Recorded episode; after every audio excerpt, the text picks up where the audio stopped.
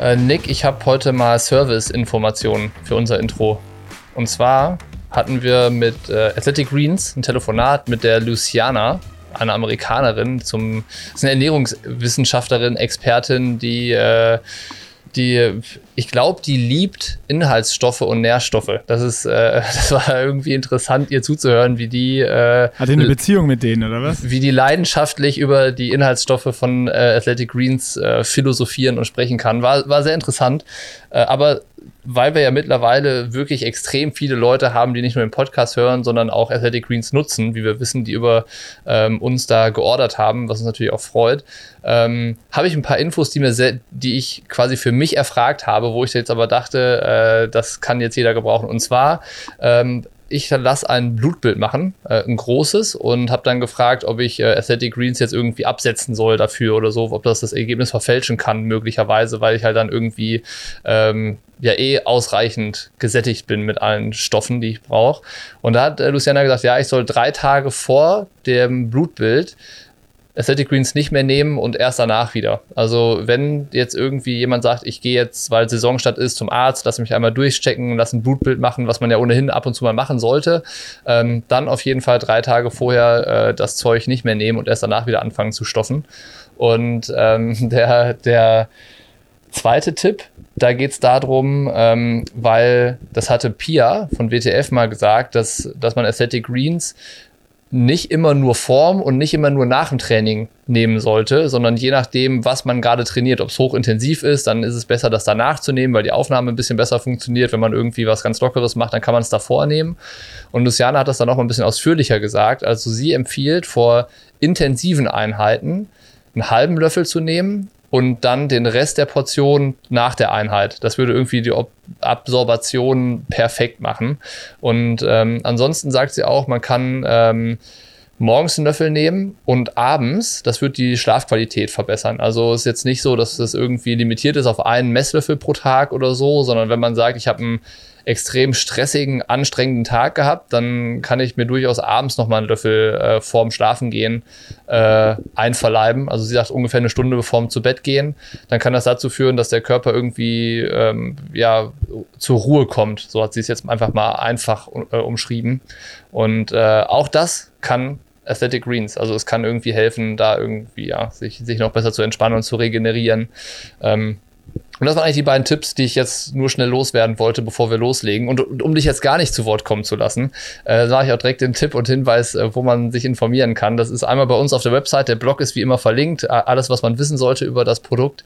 Und äh, auf athleticgreens.com slash pushing limits. Da gibt's das Angebot und ähm, da kriegt man zu dem Abo, wenn man das löst, noch einen Jahresvorrat Vitamin D und äh, was gibt's denn noch dazu? Es gibt auch zwei Sachen. Vitamin D-Tropfen und Travel Packs. Fünf Travel Packs gibt es auch noch dazu. Habe ich was vergessen, Nick? Äh, den Edelstar-Shaker hast du vergessen. Und äh, danke für den Tipp. Ich probiere das auf jeden Fall mal auf mit dem morgens und abends, mit dem besseren äh, Schlafen. Ich habe aber auch noch eine Service-News für unsere Hörerinnen und Hörer. Und zwar gibt es uns ja jetzt auch auf YouTube zu sehen. Das heißt, äh, wer nicht nur hören will, sondern uns auch sehen will, kann das Ganze auch auf dem Pushing Limits YouTube-Kanal machen. Und dann würde ich sagen, ab in den Podcast. Ich habe äh, aus gegebenem Anlass mich was gefragt. Und zwar hast du Trainingseinheiten, die du äh, so währenddessen irgendwie jetzt nicht nur verflucht hast, so das kennt ja jeder, aber die du, also beleidigst du Trainingseinheiten manchmal, während du sie machst.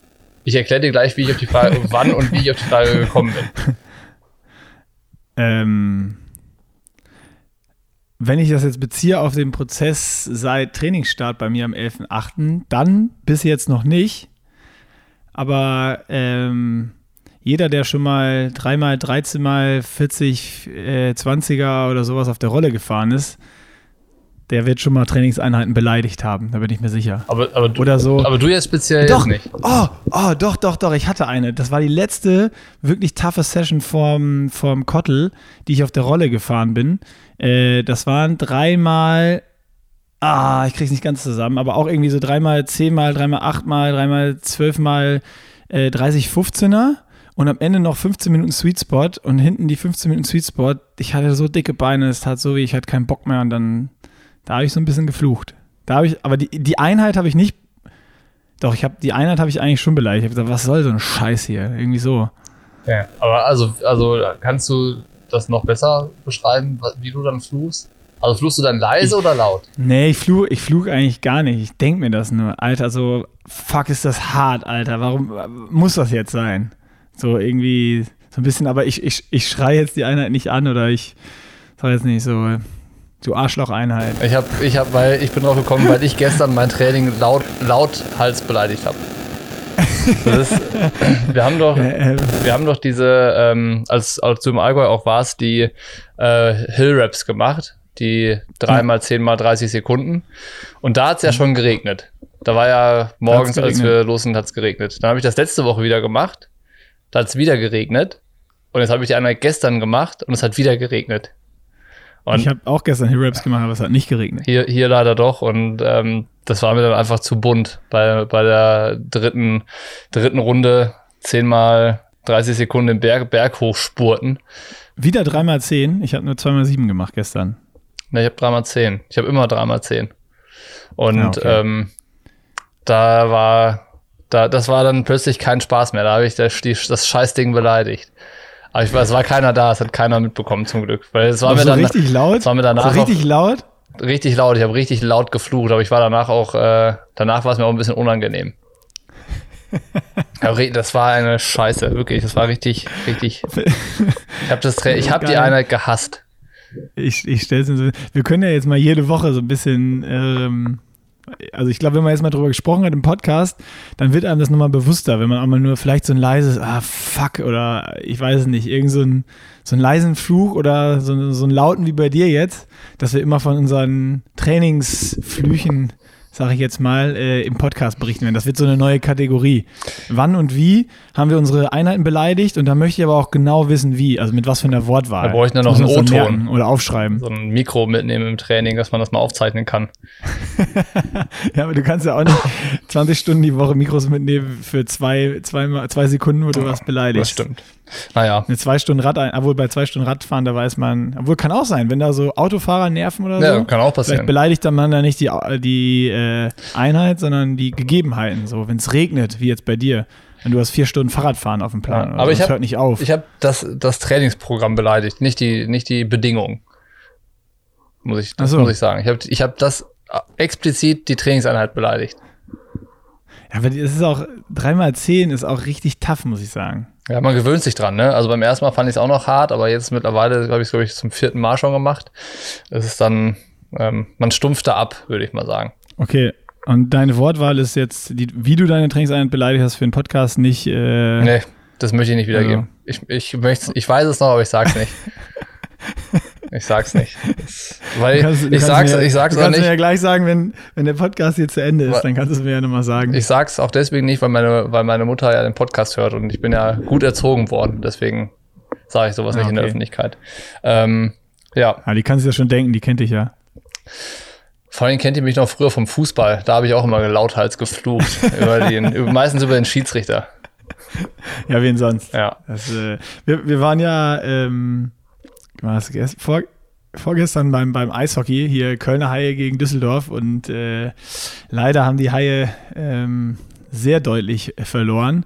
Und es gab im ersten Drittel ähm, haben die Kölner innerhalb, glaube ich, von drei Minuten zwei, äh, drei zwei Minuten Penalties bekommen. Mhm. Und hinter uns waren so ein paar Hardcore-Eishockey-Fans, die da saßen. Bist du keiner? Also die, die haben auch, die haben auch die Schiedsrichter aufs Übelste durchbeleidigt, aber, aber auch so, dass man das jetzt nicht wiedergeben kann. Bist du kein Hardcore-Eishockey-Fan?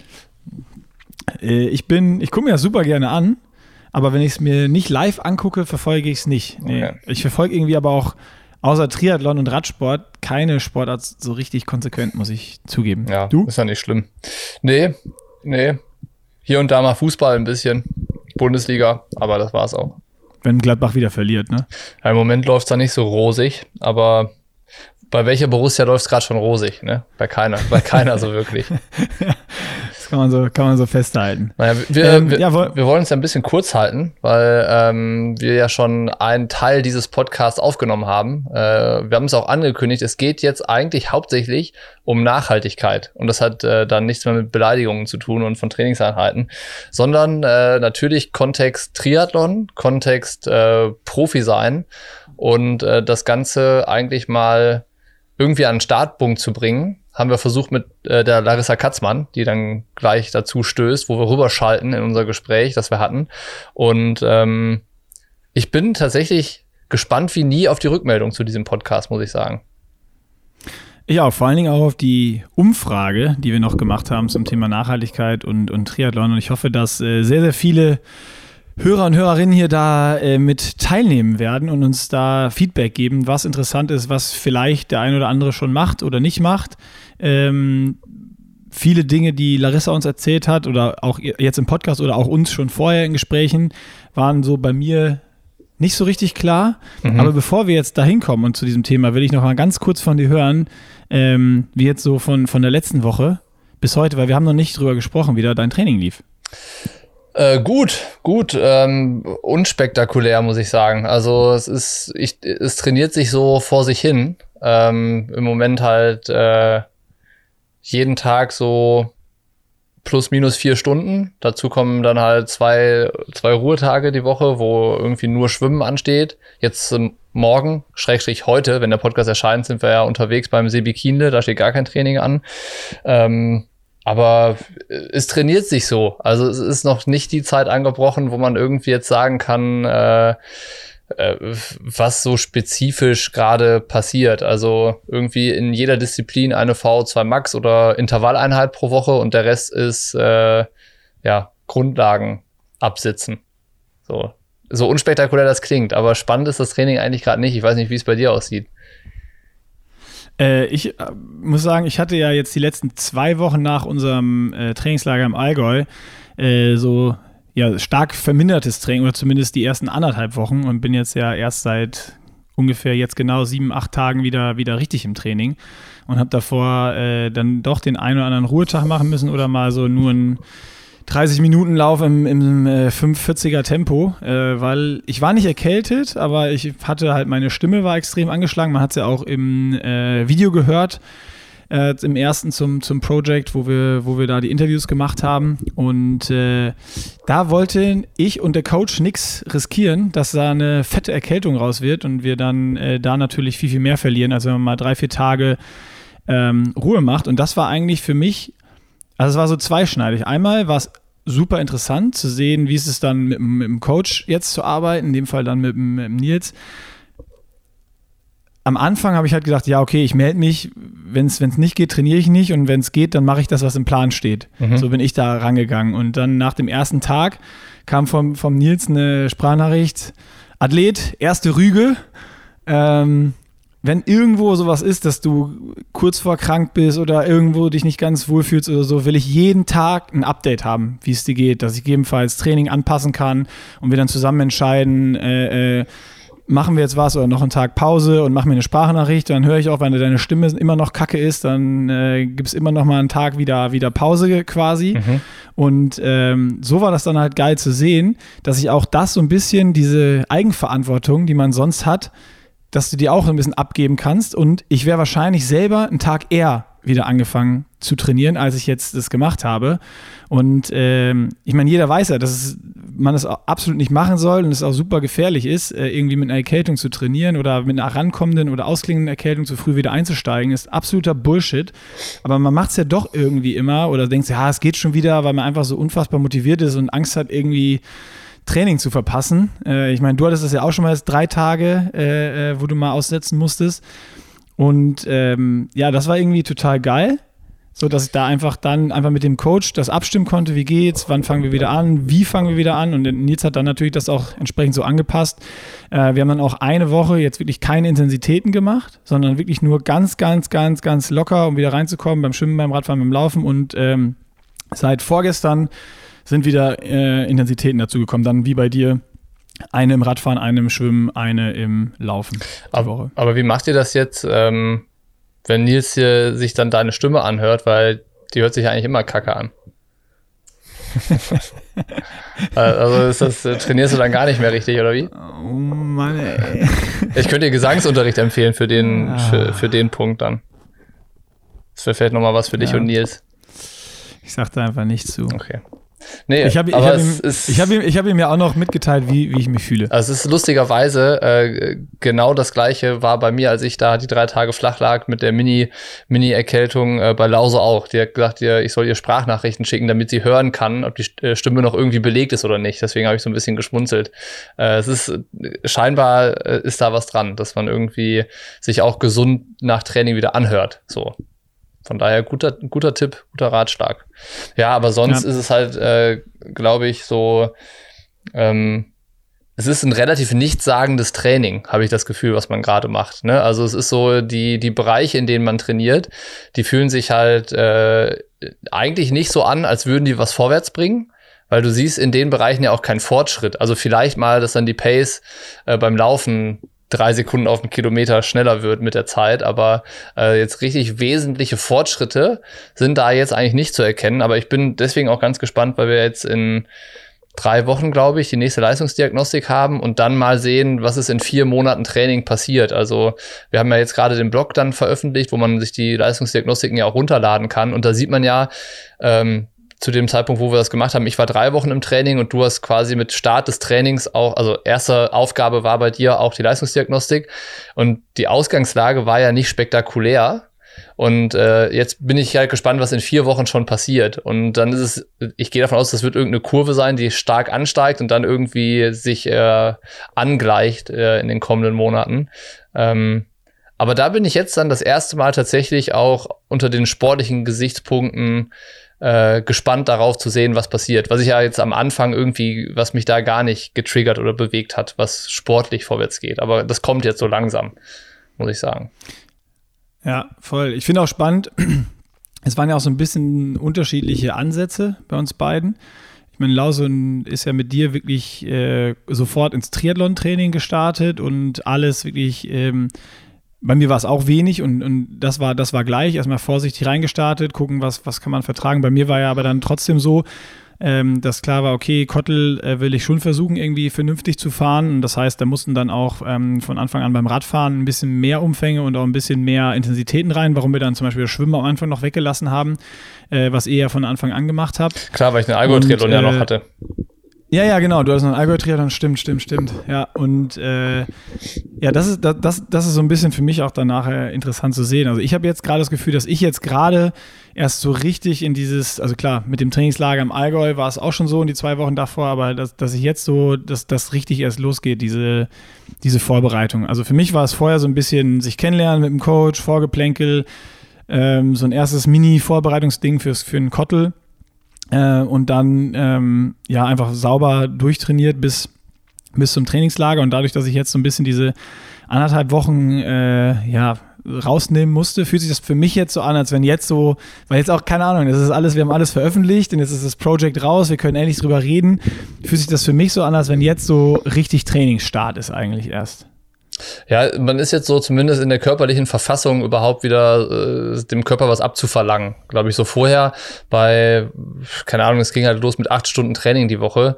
Ähm, das ist jetzt, das ist halt irgendwie so die Vorbereitung auf die Vorbereitung der Vorbereitung. Weißt du, so der aller, ja. der, der allererste Schritt. Das ist so das Laufen lernen erstmal wieder.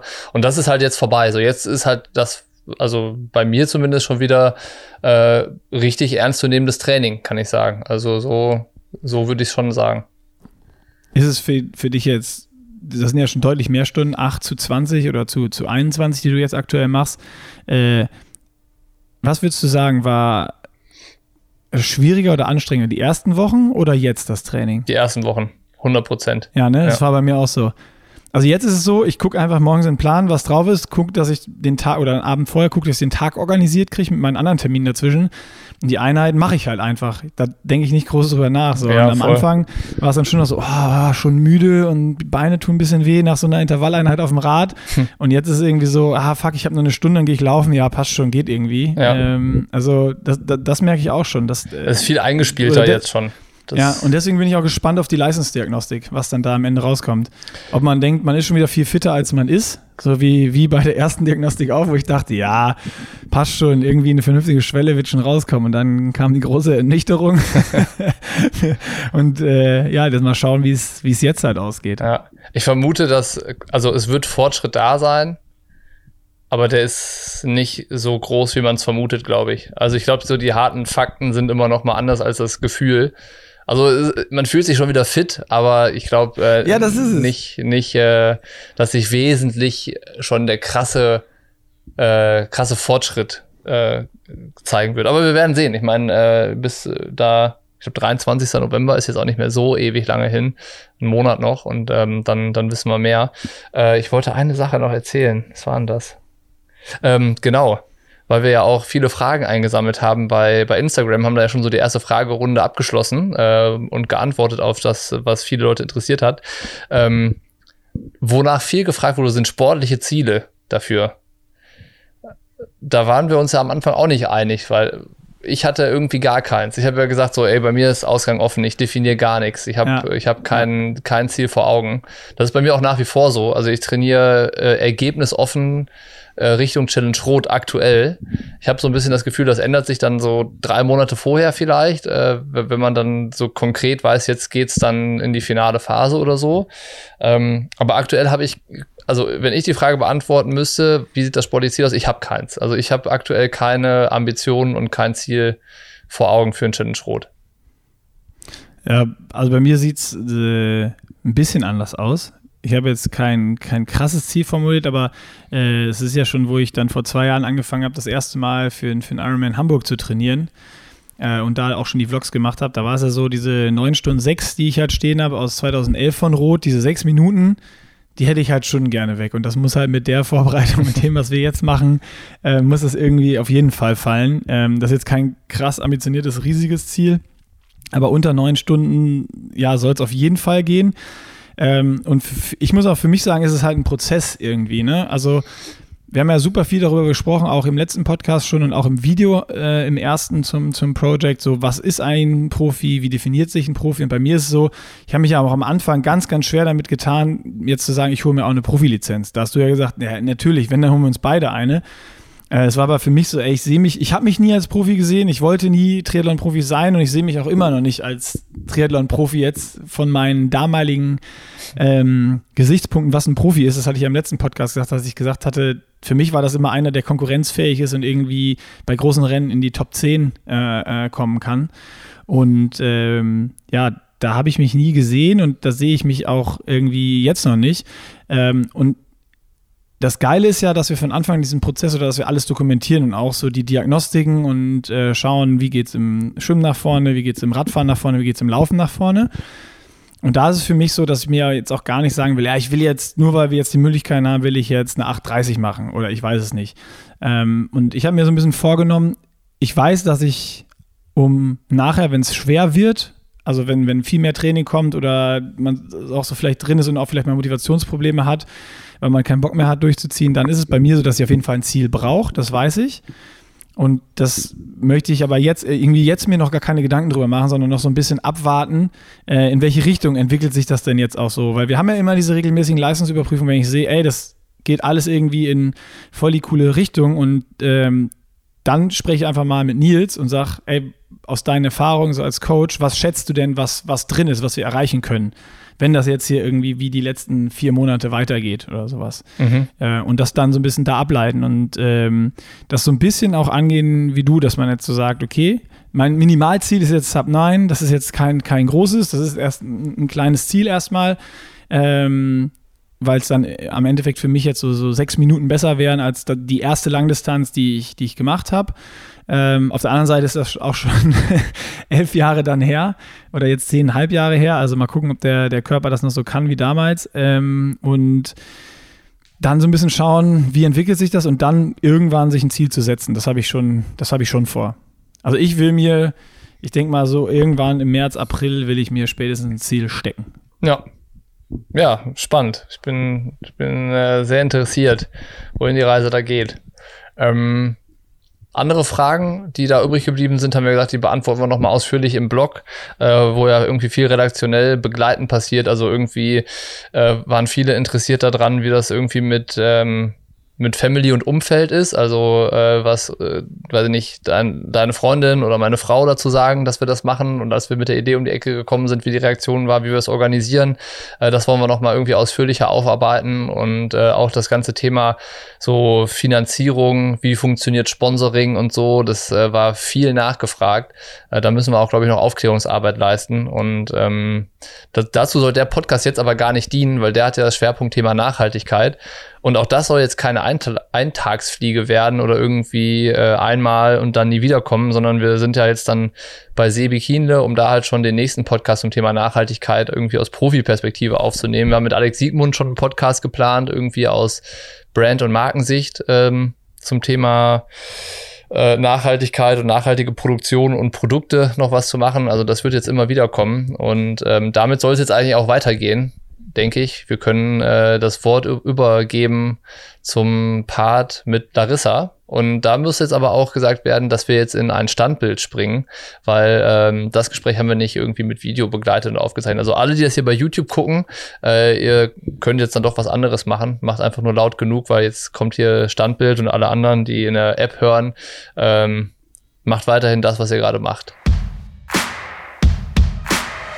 Larissa, wir haben gedacht, dass es clever ist, bevor wir beim Thema Nachhaltigkeit anfangen rumzudrucksen, äh, sprechen wir mit jemandem, der sich da auskennt und weiß, äh, wovon er redet, wenn das Thema auf den Tisch kommt. Und äh, damit die Leute auch einmal wissen, mit wem sie es da zu tun haben, äh, könntest du dich vielleicht einmal ganz kurz vorstellen, was du so machst. Ich kann schon mal vorwegnehmen, du machst auf jeden Fall auch Triathlon. Ja, hallo, ja, sehr gerne. Vielen Dank, dass ich hier sein darf. Und äh, ja, stelle ich mich kurz vor. Ich bin Larissa, ich ähm, habe mal Umweltwissenschaften studiert und bin jetzt im Bereich Nachhaltigkeit beruflich tätig. Ähm, ich bin Nachhaltigkeitsmanagerin und ja, wie du gerade schon äh, erläutert hast, in meiner Freizeit äh, beschäftige ich mich mit der wunderbaren Sportart Triathlon. Was macht eine Nachhaltigkeitsmanagerin? Also was ist dein, deine Aufgabe so? Genau, also ich bin ähm, im Nachhaltigkeitsmanagement einer Hochschule tätig und meine Aufgabe ist es quasi in allen Handlungsfeldern der Hochschule, das heißt im Bereich Lehre, Forschung, Transfer, aber auch Betrieb, ähm, Projekte anzustoßen zum Thema Nachhaltigkeit und die Hochschule ähm, quasi über einen gewissen Zeitraum ja, mit zu transformieren, so dass äh, der Grundgedanke der Nachhaltigkeit dort Einzug gewinnt. Da gibt es auch die eine oder andere Herausforderung. Ähm, es ist aber sehr spannend, da Projekte mit zu begleiten und auch mit verschiedenen Akteuren ins Gespräch zu kommen. Und ähm, in der Regel arbeiten wir mit sehr motivierten Menschen zusammen, die auch Lust haben, was zu verändern. Äh, von daher macht mir mein Job viel Freude. Ich habe eine Frage noch, bevor Nick dann vielleicht irgendwie was äh, Spezifischeres schon äh, wissen möchte oder aus dir rauskitzeln will, äh, wenn es um unser Project und dem Start in Rotan geht und den Weg dahin. Ähm, du hast gerade gesagt, die äh, Grundidee der Nachhaltigkeit oder irgendwie so hast du es formuliert. Was das, was ist denn die Grundidee von Nachhaltigkeit? Genau, also ähm, Nachhaltigkeit ist zurzeit oder in den letzten Jahren ja auch immer in den Medien mehr präsent geworden. Und naja, der Gedanke der nachhaltigen Entwicklung ist im Endeffekt, dass die Menschen hier und heute nicht auf Kosten von zukünftigen Generationen leben sollen. Das heißt, ähm, wir haben viele Herausforderungen, wie zum Beispiel ähm, einen hohen Energie- und Ressourcenverbrauch ähm, den wir irgendwie decken müssen. Wir haben den Klimawandel, wir haben ansteigendes Bevölkerungswachstum, sind fast bei acht Milliarden Menschen, haben einen hohen Verlust von Biodiversität. Und alle diese Herausforderungen, für die brauchen wir im Endeffekt Lösungen. Und eine nachhaltige Entwicklung oder Nachhaltigkeit ist halt eine gesellschaftliche Entwicklung, ähm, die sich an ökologischen, ökonomischen und sozialverträglichen Maßstäben im Endeffekt orientiert. Also man hat halt diese drei Dimensionen, in die sich die Nachhaltigkeit ähm, gliedert. Und ja, in der Regel ist halt dabei die Umwelt der limitierende Faktor. Also es gibt halt die sogenannten planetaren Belastbarkeitsgrenzen als limitierenden Faktor. Also wir brauchen halt eine stabile Umwelt und eine intakte, intakte Natur, ähm, ja, für irgendwie stabile Lebensbedingungen oder Lebensgrundlagen halt auch für, für uns Menschen, wo dann halt auch wieder soziale ähm, Faktoren reinspielen, etc. Nick, all das und Triathlon und unser Project. Was fällt dir dazu ein? Ähm, ja, vor allen Dingen großer Haufen. Ähm, also das, das war ja auch, glaube ich, das oder unser Hauptding. Wir haben irgendwie rumgeschwafelt und gesagt, uns ist Nachhaltigkeit äh, wichtig und ist ein wichtiger Aspekt und wir haben das auch immer mehr bei uns auch in den Kommentaren gesehen, wenn wir mal Videos gemacht haben und äh, wie jetzt gerade aktuell beim, beim Kottel, wo ich mit dem Auto die Strecke abgefahren bin und es dann Kommentare gab, ja, wenn das jeder machen würde, einmal die Strecke mit dem Auto abfahren von 1500 Leuten, würden da ganz schön viele Autos fahren, äh, wo ich mir dann auch gedacht habe, ja, stimmt, ähm, eigentlich dumm, das zu machen. Ähm, und man, oder ich habe auch Nachhaltigkeit immer sehr auf diese ja, ökologische Schiene so ein bisschen äh, geschnitten und irgendwie, ja, okay, weniger Auto fahren, nicht in Urlaub fliegen und so die, die Sachen, die halt irgendwie bekannt sind. Ähm, aber was du jetzt gerade erzählt hast, hast du uns ja im Vorfeld auch schon mal gesagt, dass da noch viel, viel mehr dahinter äh, steckt eben.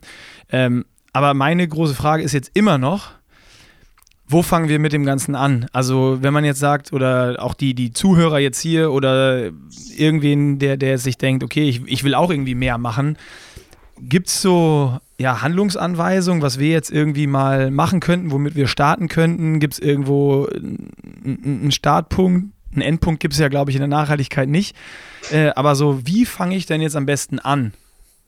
Genau, also ähm, zum einen finde ich es wichtig, dass die Thematik oder einfach die Debatte im Triathlon-Sport mal, mal angestoßen wird, weil ich könnte mir vorstellen, ähm, dass es vielen Leuten unter den Nägeln brennt, ähm, dass, wir dann, dass man da offene Türen einrennt und jetzt einfach einen Raum auch schafft für Diskussionen. Und ja, wo fangen wir an? Also ich würde den, den Ball ehrlich gesagt einfach mal zurückspielen und ähm, vorschlagen, dass ihr euch vielleicht auch mal in den kommenden Wochen überlegen könnt, wo ihr denn bereit seid, euch anzupassen. Also dass ihr mal überlegt oder euer Verhalten oder halt euer tägliches Verhalten in den nächsten Wochen mal ähm, aufnimmt und mal bewusst drüber nachdenkt. Zum Beispiel, wie oft fahre ich mit dem Auto wohin? Ist das nötig? Ist das nicht nötig? Was kaufe ich ähm, für Produkte, seien es Lebensmittel ähm, oder auch Klamotten, was auch immer?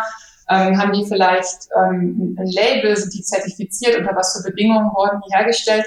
Und ähm, meistens ist es gut, wenn man da so eine Bestandsaufnahme macht und guckt, was kann man denn anhand dessen tatsächlich verändern und wo bin ich auch bereit, mich anzupassen, weil das finde ich wichtig, dass man ähm, auch Lust hat dazu und jetzt nicht sagt, boah, wir probieren es, wir machen das jetzt mal eine Woche lang und dann fallen wir wieder zurück ins alte Muster, ähm, sondern es soll ja auch langfristig ähm, tragbar sein und zu Veränderungen führen. Und ähm, egal auf was für eine Art und Weise man dann halt seinen, seinen Beitrag leistet und was für einen Umfang, Hauptsache man macht überhaupt irgendwas. Und ich glaube, deswegen möchte ich den Ball tatsächlich zurückspielen und mal, dass ihr euch erstmal überlegt, was wollt ihr eigentlich machen? Und wo könnt ihr euch auch anpassen, so dass es euch nicht auch zu sehr irgendwie in eurem Alltag beschränkt, weil es hat ja irgendwie auch ähm, keinen Mehrwert, wenn man jetzt sagt, ähm, wir fahren jetzt irgendwie die 20 Kilometer Strecke mit dem Rad bei strömendem Regen oder so. Ne? Also dann hat man vielleicht auch nicht so die Freude dann dran.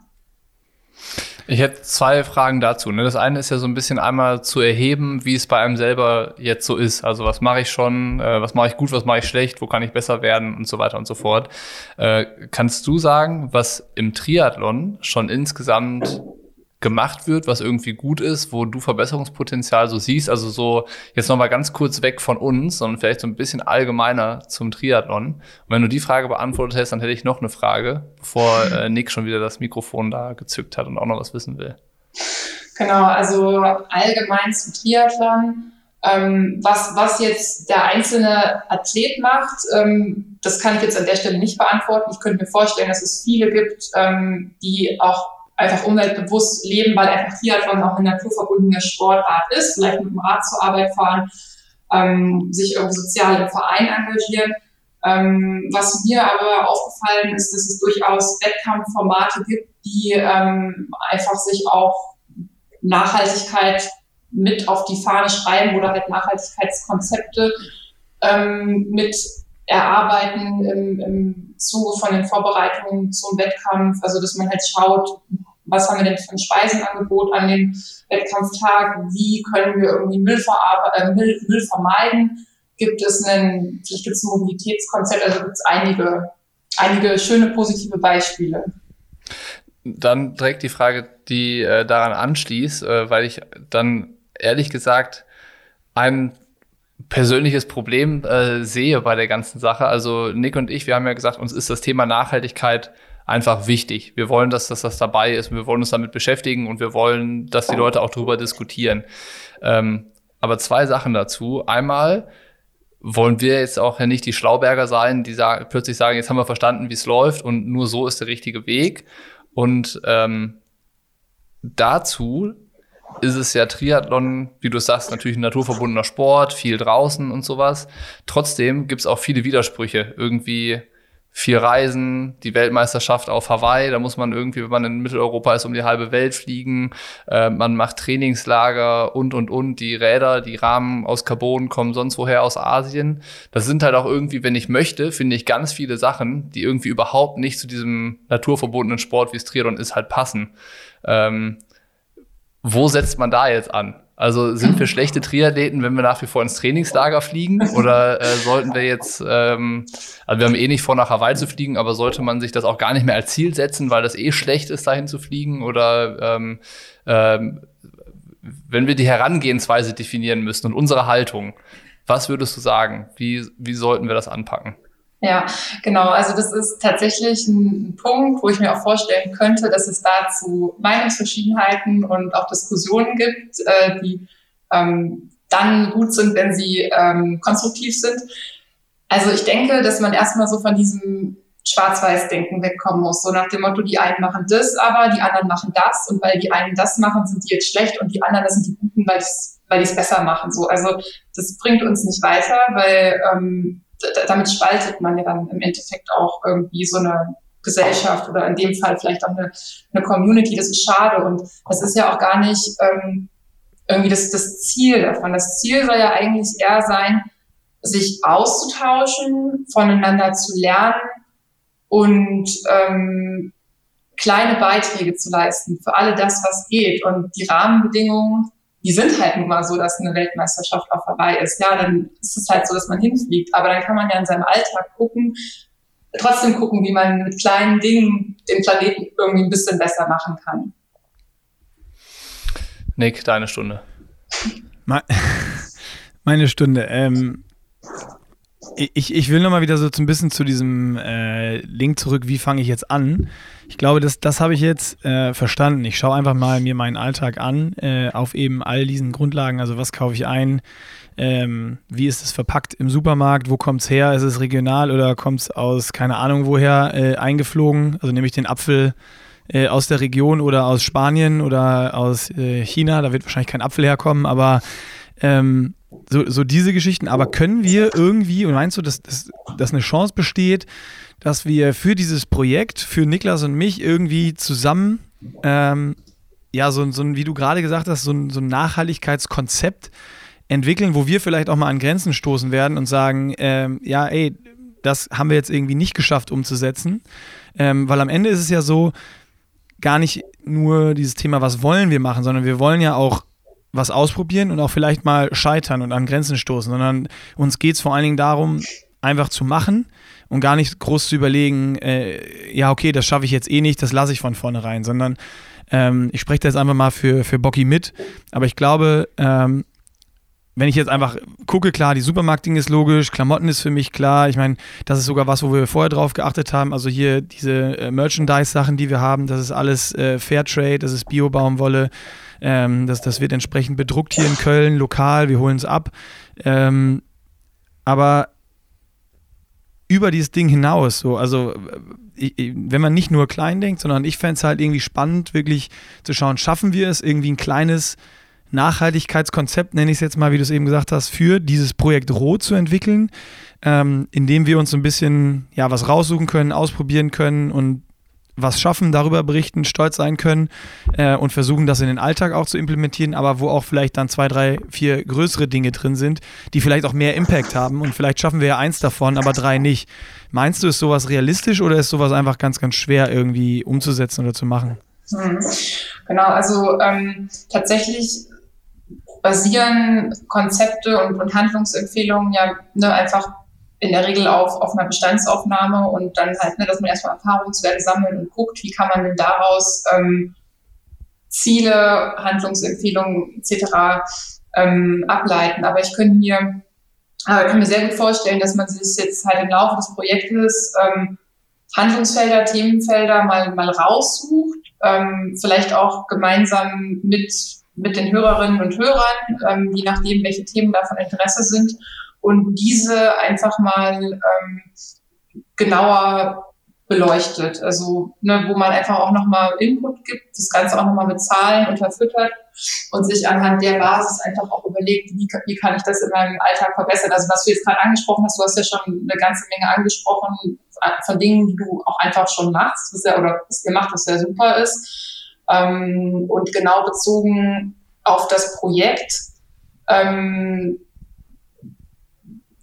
finde ich jetzt gerade tatsächlich schwierig, irgendwie äh, was, was abzuleiten. Ähm, ich könnte mir aber vorstellen, dass man halt einfach große Themenblöcke sich mal, mal rauspickt und bearbeitet und sich wirklich auch nochmal genauer einfach nochmal genauer unter die Lupe nimmt. Und was, was ich dabei irgendwie wichtig finden würde, ist, dass man halt auch mal im Austausch ist mit der Community, weil ich könnte mir auch vorstellen, dass es ähm, viele Leute gibt, die eigentlich äh, auch, die auch einfach gute Ideen haben, ja, oder auch schon umsetzen äh, momentan. Und ich denke auch, dass man von denen gut lernen kann. Und wenn wir da ein Netzwerk quasi aufsetzen oder eine Art Arbeitsgruppe, wie auch immer, ähm, können wir voneinander lernen ähm, und dann bestimmt im Laufe des Projekts ein cooles Konzept gemeinsam entwickeln.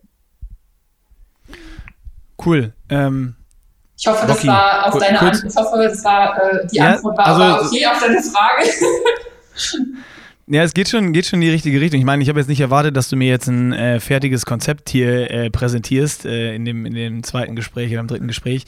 Ähm, aber ich finde es cool, dass wir vielleicht einfach uns dann mal von unserer Seite aus Gedanken machen, was sind so Themen, die wir vielleicht selber schon im Kopf haben äh, und irgendwie dann so eine Liste oder ein Konzept irgendwie erstellen. Und äh, Bocky, vielleicht können wir da nochmal so eine, so eine Umfrage machen für die Community, wie wir es schon mal in, in mehreren Sachen gemacht haben, für Race Coverage oder generell Feedback zum Pushing Limits Race hatten wir damals mal eine Umfrage, wo dann vielleicht uns die Community, also ihr Hörerinnen und Hörer uns äh, helfen könnt. Und ähm, wahrscheinlich sind da draußen mehrere Leute, als man denkt, die sich schon, wie du sagst, äh, mit dem Thema beschäftigen und auch vielleicht schon coole, coole Dinge haben, die sie umsetzen und im Optimalfall sogar schon umsetzen im und um den Triathlon und, und, und um unseren Sport. Also ähm, von, ich meine, Trainingslager at Home, was wir schon gemacht haben, bis zu keine Ahnung was. Ich meine, wenn du ein Fahrrad zehn Jahre fährst, ist halt auch nachhaltiger, als wenn du es jedes Jahr neu äh, kaufst, ne?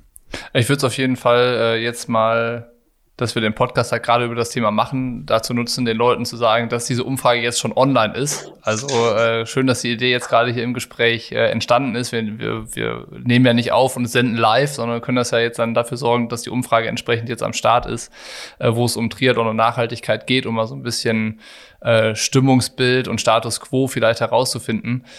Aber was äh, ich noch cool finden würde, ist, wenn man es gar nicht nur in diese Richtung mit diesem ökologischen äh, Thema denkt. So, das ist ja das, worüber ihr jetzt vor allen Dingen gesprochen habt. Ähm, ich finde eigentlich zwei Aspekte noch spannend, wenn man einmal so jetzt aus unserer Sicht äh, als Profi-Pushing Limits noch das äh, Ökonomische dazu nimmt, dann ist es ja auch die Verantwortung, die wir irgendwie gegenüber äh, Angestellten haben, äh, dafür zu sorgen, dass sie halt nicht nur kurzfristig für ein halbes Jahr irgendwie Sicherheit im Job haben, sondern dass wir die auch langfristig beschäftigen und äh, anstellen und dafür sorgen, dass sie irgendwie Zukunftsplanung machen können. Äh, das ist ja noch ein Aspekt, der, den ich spannend finden würde. Jetzt einmal vielleicht so wie ist das bei uns, aber auch so generell als Profi, ähm, wem trage ich gegenüber eine Verantwortung? Also ist dann vielleicht im ganz kleinen Umkreis, ich muss meine Familie ernähren, aber habe ich noch irgendwie andere Leute, die an mir, an meinem Beruf als Triathlon-Profi hängen, dass ich gut finanziert dastehe, dass ich die halt auch bezahlen kann, dass ich Rechnungen bezahlen kann und so weiter und so fort. Das finde ich noch einen spannenden Punkt.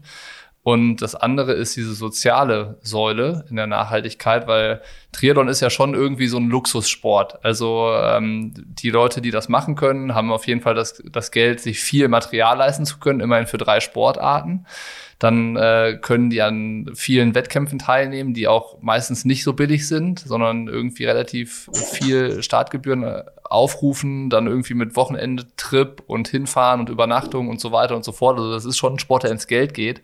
Das heißt, entsprechend gut situiert sind, glaube ich, auch, äh, ist ein Großteil der Triathleten. Und ähm, was hat man dann vielleicht auch da für eine soziale Verantwortung? wenn man sich den Luxussport leisten kann gegenüber, ähm, weiß ich nicht, vielleicht Menschen, die es auch gerne machen würden, die sich aber einfach schlichtweg nicht leisten können. So, keine Ahnung, wie man das rausfindet, ob es die Menschen gibt oder die sagen, äh, ich, ich liebe es zu schwimmen, Rad zu fahren und zu laufen, aber ich habe halt nicht die Möglichkeiten, mir Startplätze zu leisten oder sowas. Oder ich kann mir keinen Urlaub nehmen, weil ich muss so viel arbeiten, damit ich halt die Kohle verdiene, um durchs Jahr zu kommen. Also so dieses Soziale fände ich noch, noch ganz spannend. Und in dem ganzen Kontext, das ist ja auch eigentlich so ein bisschen der, der, einer der Grundgedanken, der uns beschäftigt, ähm, ist es vielleicht auch eine Aufgabe als Profi-Triathlet, sich dem Thema Nachhaltigkeit anzunehmen, weil es einfach zukünftig wichtig ist und aktuell ja auch eine wichtige Rolle in der Gesellschaft äh, spielt, ähm, so ein bisschen zu sagen, ich mache was Sinnvolles aus meiner Zeit, wo ich Profi-Triathlet bin und kümmere mich nicht nur darum, beim nächsten Rennen gut zu sein und viel zu trainieren und Leistung abzurufen, sondern ich versuche auch irgendwie eine Aufmerksamkeit und eine Reichweite, die ich habe, mit Themen zu bespielen, die mir halt irgendwie wichtig sind und am Herzen liegen. Das, das ist ja auch das, warum wir das jetzt machen. Also wir haben ja gesagt, okay, Nachhaltigkeit, wir wollen es forcieren, wir wollen uns damit beschäftigen und wir wollen, dass darüber diskutiert wird und das irgendwie einen Raum kriegt. Gab es ja bisher bei Pushing Limits auch nicht. So, und das ist ja auch nur durch dieses Profi-Projekt und dieses Profi-Jahr jetzt entstanden. Und äh, vielleicht ist das auch ein Ansatz, wo wir sagen können, wir entwickeln gemeinsam mit eben einer Umfrage und vielleicht auch mit den Partnern, die wir an Bord haben, die ja auch mit Profis zusammenarbeiten, nochmal so eine so eine Richtung oder ein Fallbeispiel oder sowas, wo auch nachher andere Athleten sagen können, das finde ich cool, ich möchte es auch so machen. Weißt du, also dass es so ein, so ein Mitmachding ist, wo man wo man auch mehr Profis vielleicht noch dazu bewegt bekommen, dabei zu sein.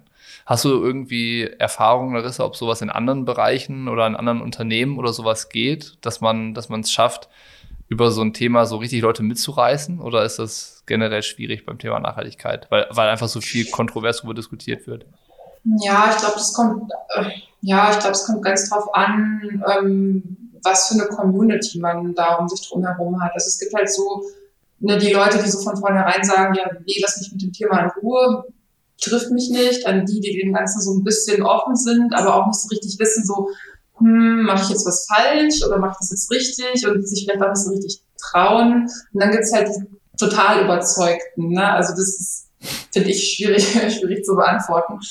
Ähm, aber nichtsdestotrotz ähm, würde ich das auch, also sehe ich das auch so wie du, dass ähm, generell Profisportler eigentlich immer als, als Vorbild irgendwie fungieren sollten. Also gerade auch für, also nicht nur für Erwachsene, sondern auch gerade für Kinder und Jugendliche.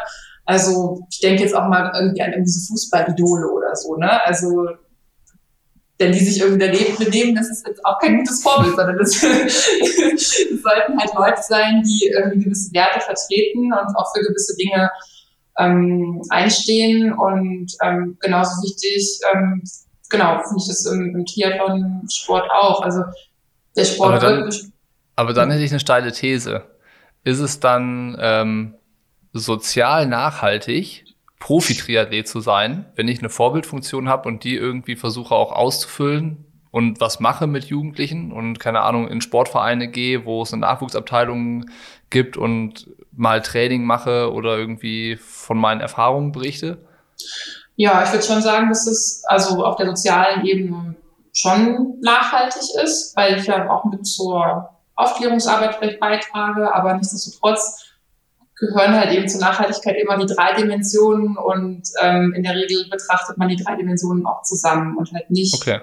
voneinander getrennt, weil jetzt mal angenommen, ähm, weiß nicht, also man engagiert sich super viel sozial, aber irgendwie fliegt im, im Monat dreimal nach Hawaii oder so. Dann bin ich vielleicht sozial super engagiert, aber habe halt einen äh, CO2-Fußabdruck, der katastrophal ist. Also bin ich auch nicht mehr nachhaltig. Also deswegen ist es bei Nachhaltigkeit wichtig, dass diese drei Dimensionen ähm, quasi in, in Einklang sind. Mal mehr, mal weniger stark.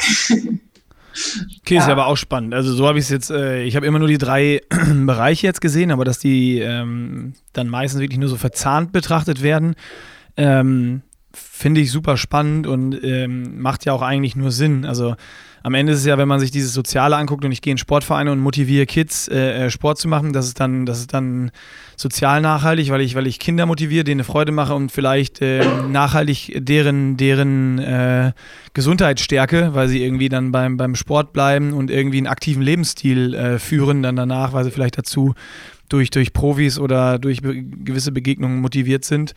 Ähm, aber dass man dann halt dann auch noch schaut, okay, wo mache ich das? Also ich fliege jetzt nach Hawaii und motiviere da Kids oder mache ich das vielleicht lokal bei mir irgendwo äh, in der Ecke? Äh, oder was sind da so Dinge, die man dann betrachten kann, die dann da, keine Ahnung, von ökologisch oder ökonomisch noch mit, mit reinspringen? Also klar, macht dann beides Sinn, ist näher, ich muss nicht weit fahren oder fliegen und äh, meine Kosten sind auch geringer, als wenn ich jetzt nach Hawaii oder also dieses, ich meine, jeder kennt ja, dass auch mal Promis irgendwo eingeflogen werden für irgendwelche Kongresse oder sonst was, irgendwelche Speaker.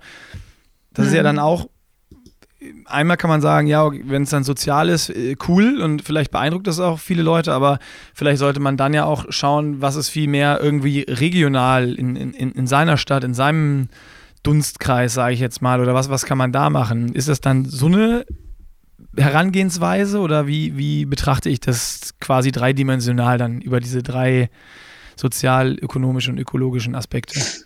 Ja, also lo lokal ist immer gut. Es gibt auch hier diesen, ähm, wie nennt sich das, ähm, global denken, lokal handeln, so, so ungefähr, so geht es doch. Äh, das ist wichtig, aber genau das, was du gerade ansprichst, ich glaube, das, das ist halt auch, ähm, weshalb es halt so oft dann auch zu ähm, Meinungsverschiedenheiten und durchaus auch ähm, ja, zu, zu so einer negativen Grundstimmung kommt, wenn dann halt äh, Leute, die sich sozial engagieren und dann vielleicht auf einen Kongress fliegen, wo es um den Klimawandel geht. So, dann, dann werden diese Leute dann gleich an den Pranger gestellt und gesagt, Mensch, guckt euch mal den an, der ist da, da ist er jetzt hingeflogen. So, aber das, das steht ja gar nicht im Vordergrund, dass er jetzt hingeflogen ist, sondern es geht ja um die Sache an sich. Ja, er ist da vielleicht geflogen oder sie.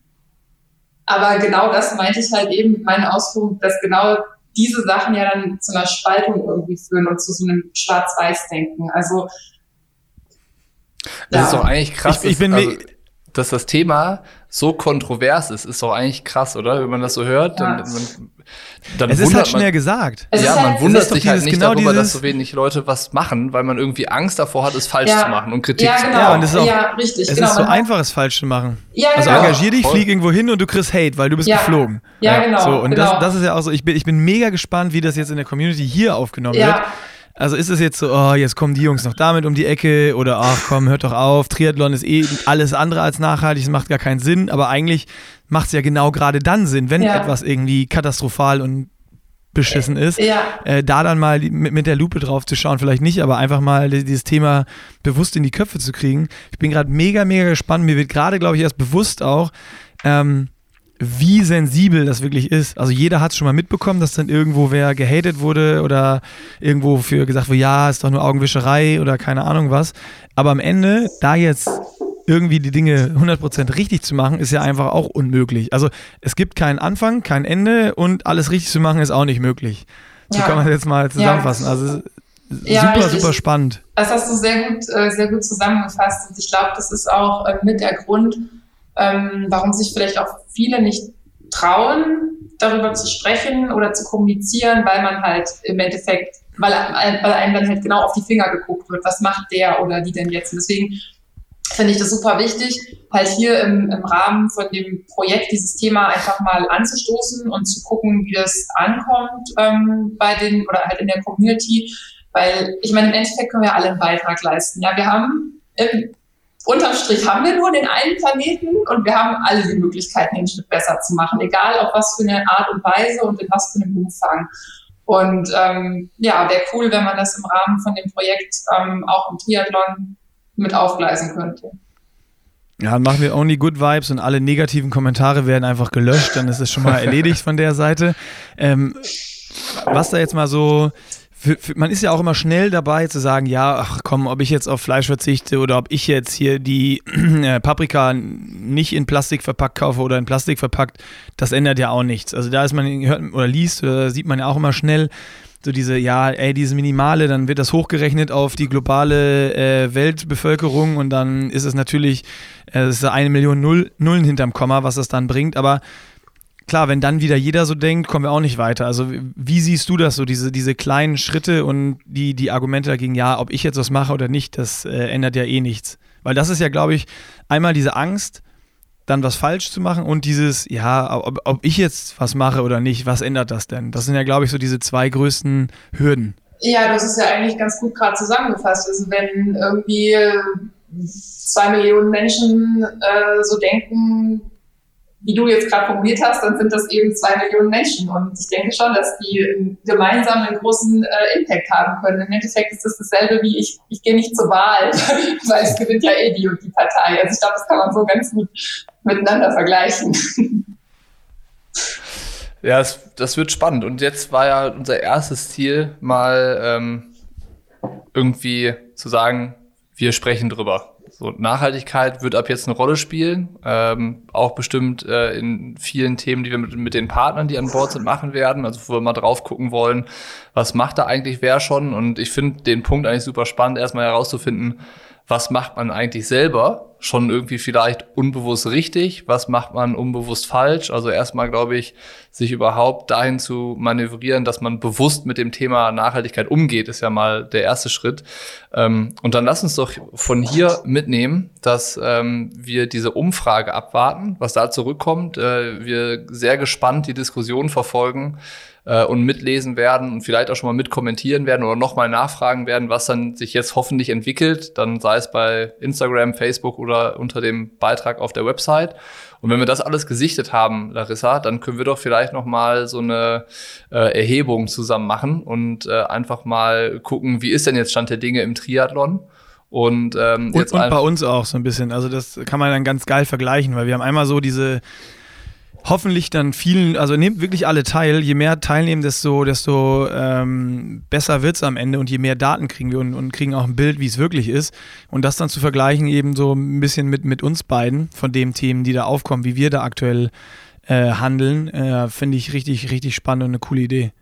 Und die Themenfelder ergeben sich dann vielleicht auch im Anschluss daran, wenn wir das so ein bisschen klarer definiert haben. Jetzt war ja irgendwie erstmal äh, einfach mal drüber sprechen und ähm, die Leute auffordern, mitzumachen und zu diskutieren und äh, Feedback zu schicken. Ähm, und spannend wird's übrigens auch, wenn wir mal mit anderen Profis drüber sprechen. Wie gehen die denn mit dem Thema bis jetzt schon um? Ich meine, äh, der ein oder andere ist da vielleicht aktiver als der andere und äh, vielleicht kriegt man da ja auch noch ein bisschen Bewegung rein, äh, dass das Thema auch bei anderen Profis irgendwie ein bisschen präsenter mitgespielt wird oder so und dann Hemmungen, die vielleicht da sind, äh, dann, dann verschwinden oder geringer werden. Aber ich würde sagen, ähm, Larissa, erstmal äh, von mir zumindest schon mal Danke äh, an der Stelle und ich bin gespannt auf die nächsten Wochen und was das Thema so mit sich bringt. Und äh, dann hat Nick vielleicht auch noch einen Schlussappell. Ja, ich wollte auch nur Danke sagen und ähm, eigentlich ist es so immer, wenn wir mit Larissa sprechen, tun sich wieder neue oder öffnen sich wieder neue Türen, Ideen und äh, Dinge, die man noch so gar nicht auf dem Schirm hatte. Also ich bin äh, wirklich gespannt, was da bis, bis zum Ende des Projekts Rot noch alles auf den Tisch kommt und äh, wie sich da vor allen Dingen vom Stand jetzt zu dann dem Ende irgendwie unsere Wahrnehmung, vielleicht auch unser Handeln äh, und, und was sich einfach äh, ja, ändern wird und, und das jetzt so als Startpunkt zu sehen, finde ich, finde ich äh, super spannend und ich finde noch spannender die Idee jetzt, auch die ja, Community nicht nur irgendwie mitzunehmen, sondern auch einzubinden und nachzufragen, ey, was macht ihr schon, was habt ihr für Ideen? Ähm, richtig cool. Vielen, vielen Dank. Ich hätte dann noch als Abschlussfrage und äh, auch gerne irgendwie inklusive Verabschiedung, Larissa, an dich die, äh, die, die Frage. Wel welchen Wunsch oder welches Ziel hast du in Verbindung mit diesem Project Rot? Warum bist du dabei? Was erhoffst du dir jetzt davon? ja, äh, also ich erhoffe mir eigentlich zum größten Teil ähm, die Leute mitzunehmen, zu sensibilisieren, Wissen zu vermitteln und ähm, den Leuten auch zu zeigen, dass nachhaltiges Handeln nicht gleich was Negatives ist, sondern vielleicht auch ganz einfach. ganz einfach, was man ganz einfach in den Alltag integrieren kann. Ja. Das hört sich doch nach einem machbaren Unterfangen an. Also, danke nochmal, Larissa. Sehr gerne. Vielen Dank.